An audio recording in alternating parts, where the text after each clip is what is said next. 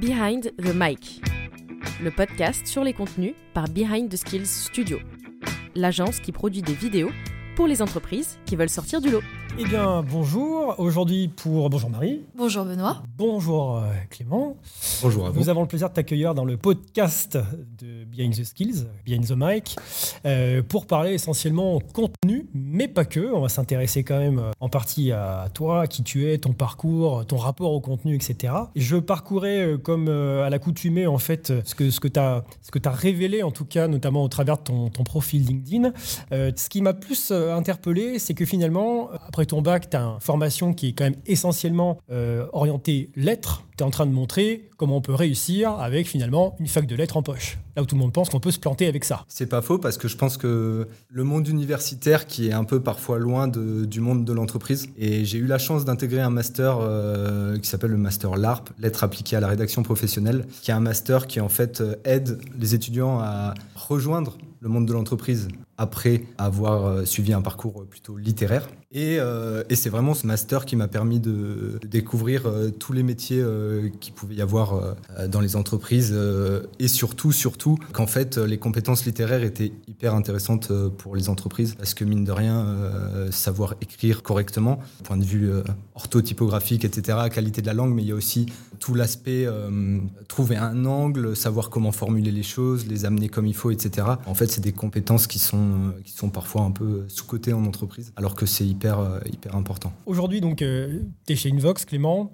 la première question que j'ai envie de te poser en, tant que, que, garant de la, qualité des contenus que, que tu suis au quotidien avec ton, équipe, que tu gères aussi en tant que manager, est-ce que tu as, alors, chez Invox ou même dans ton parcours avant d'intégrer Invox, est-ce que tu as un, souvenir que tu aimerais partager sur ta, ta plus belle action tu as pu mener, seul ou en équipe, en, matière de, création et de gestion de contenu? Euh, ouais, sans doute. C'est pas évident. C'est pas évident d'isoler, euh, d'isoler une action comme ça. En agence, on produit quand même, euh, pas mal de contenu, même si Invox c'est pas une agence euh, qui a vocation à faire du contenu de masse, mais plutôt, plutôt à essayer de faire de la qualité, etc. Mais là, un, un exemple récent dont je suis assez content. Je le mets pas forcément plus haut que les autres, mais en tout cas, c'était prendre en main un sujet assez technique pour un client.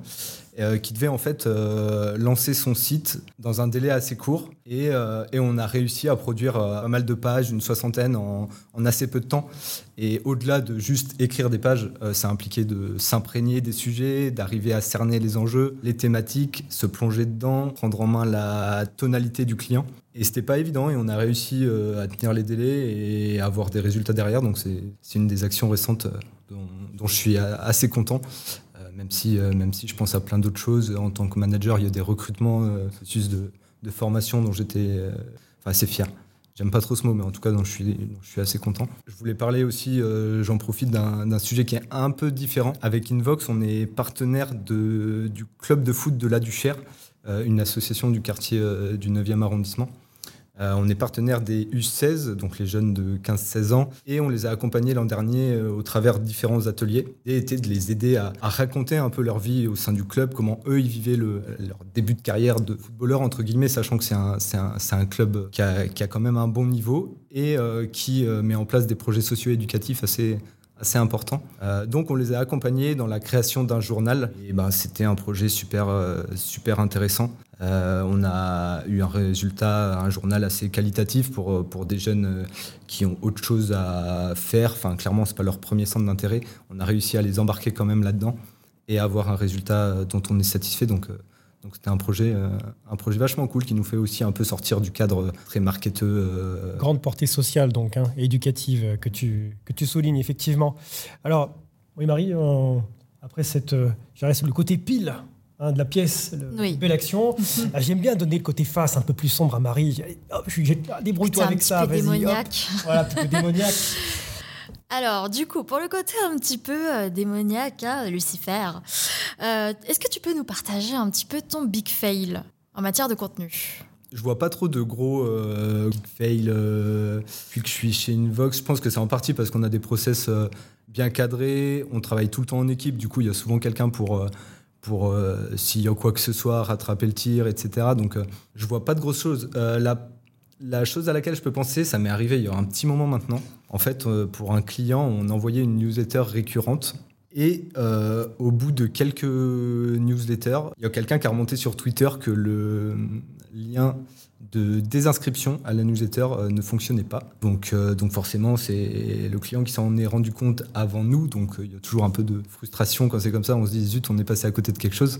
Et puis c'est quand même un lien de désinscription. Donc ça veut dire que tu as des gens qui veulent se désinscrire et qui en fait continuent de recevoir la newsletter. Donc c'est pas top top. C'était au moment où en plus on commençait, on commençait à bien parler de RGPD, etc. Donc euh, voilà, pas ouf, mais, euh, mais rien de grave. On a, on a rattrapé le tir, on a envoyé un erratum et, et tout s'est bien, bien terminé. Mais c'est vrai que c'était un petit couac euh, dont je n'étais pas fier à l'époque.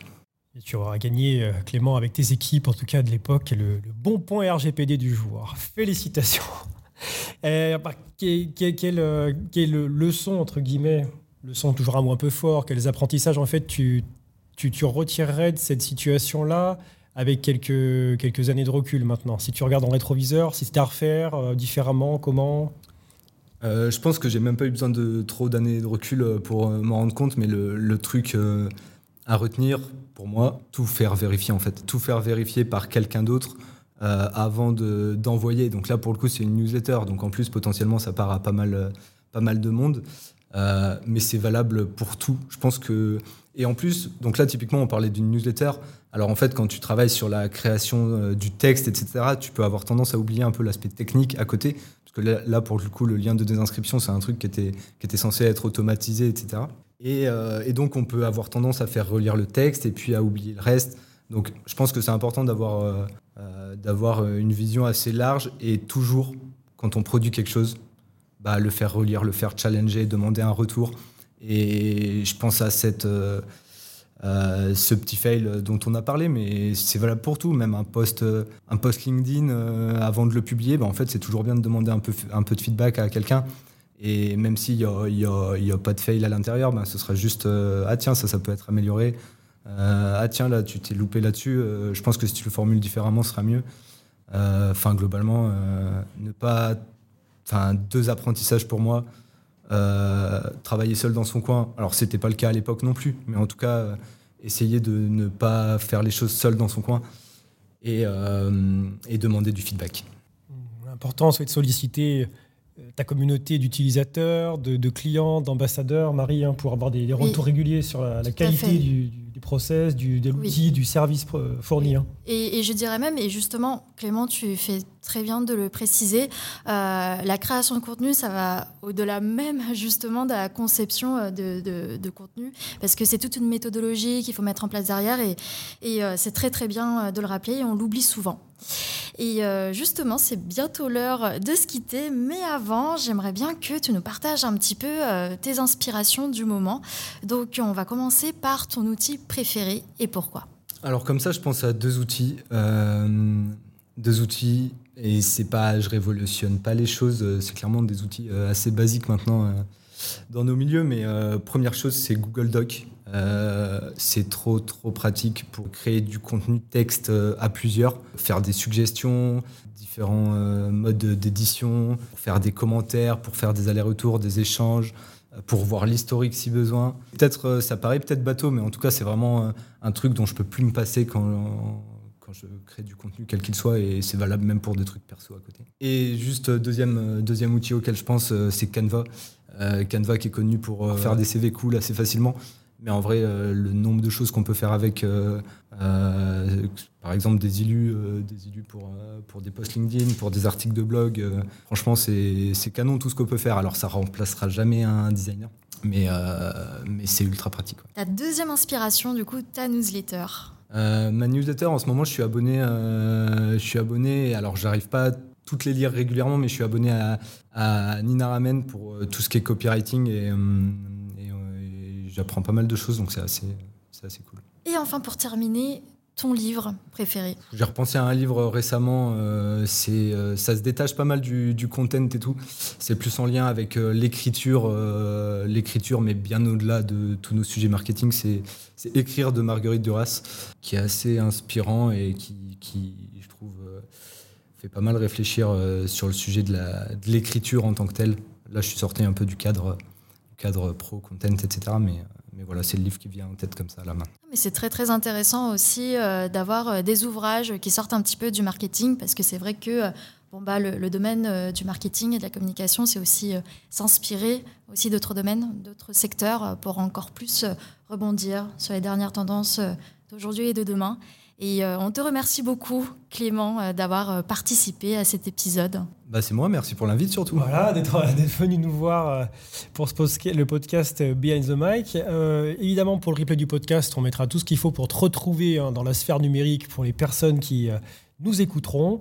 Et puis, bah, tu auras été euh, une belle preuve pour montrer qu'on ne finit pas forcément professeur ou chercheur en littérature médiévale, pour reprendre les propos de certains, en ayant fait une fac de lettres. Merci Clément. Merci à vous.